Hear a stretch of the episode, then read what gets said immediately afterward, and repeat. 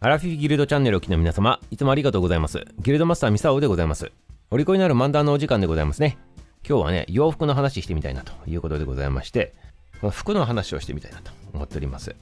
まあ、服服、洋服って言っておりますけど、洋服ってね、あの、もう着るものだと思っとると思うんでございますけど、よーく漢字見ていただいてよろしいでございますか、皆様。洋服の洋は、陽性の陽って書くわけでございます。ということで、その反対でございまして、私たち日本人は和でございます。和服というものもね、あるんでございますね。ということでね、今日はね、その和服から洋服へチェンジしたね、そんなね、転換期の話でございますね。なぜ着物着とった私たちがね、洋服着るようになったのかと、そういったお話でございます。はい、ということで、早速始めていきたいなと思っておりますね。まずね、11月12日っていうのがね、洋服記念日になっておりまして、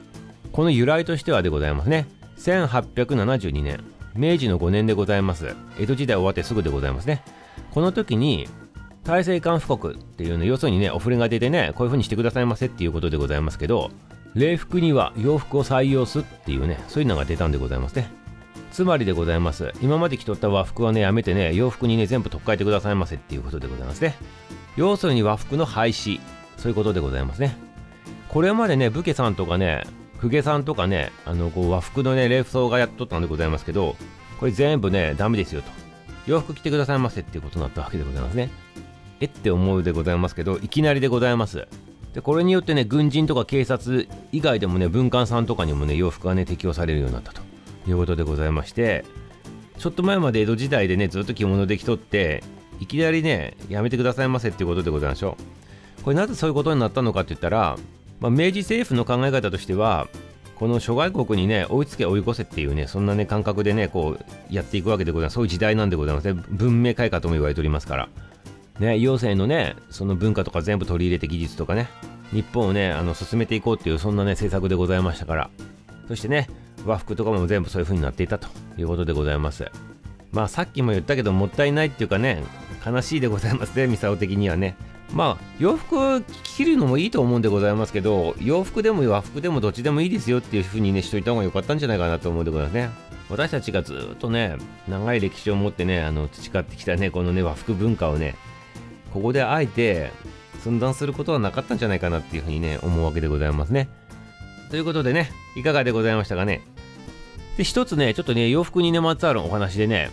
何気なく気になっとるかなって思うような話があると思うんでございますけど、ミサオがね、少なくとも思っとったんでございますけど、これ何の話なのかと言ったらね、スーツでございます、スーツ。スーツ着ると、背中の後ろのところの下側がちょっと切れ取りますよね。なんで切れ取るのかと考えたことないでございますか、皆様。はい。間違えてね、誰かが一番最初に切ったものをそのまま出荷してしまったのかと。そういうことではないのでございますね。はい。実はね、これはね、まあね、スーツができた頃っていうのは、まだみんなね、馬乗っとったわけでございます。そうすると、こう馬がこう運転するっていうか、乗るときに、切れ目がもしなかったとするとね、突っ張ってね、あのこう腕がきちっと回せないというのがあったそうでございますね。なので、動きやすくするために切れ目入れてね、ちょっと自由度を増したというのが、あの切れ目の由来だったそうでございますね。はい、ということで、ちゃんと意味があるんでございますよ。はい、ということでね、皆様、今日ね、洋服の日でございますけど、あえてね、和服を着てね、洋服の日をね、楽しんでみてはいかがでございましょうかね。日本の文化、和服を捨てた洋服の日でございました。ちょっと言い過ぎたでございますね。ごめんなさいませ。明日も楽しみにしとってくださいませ。終わり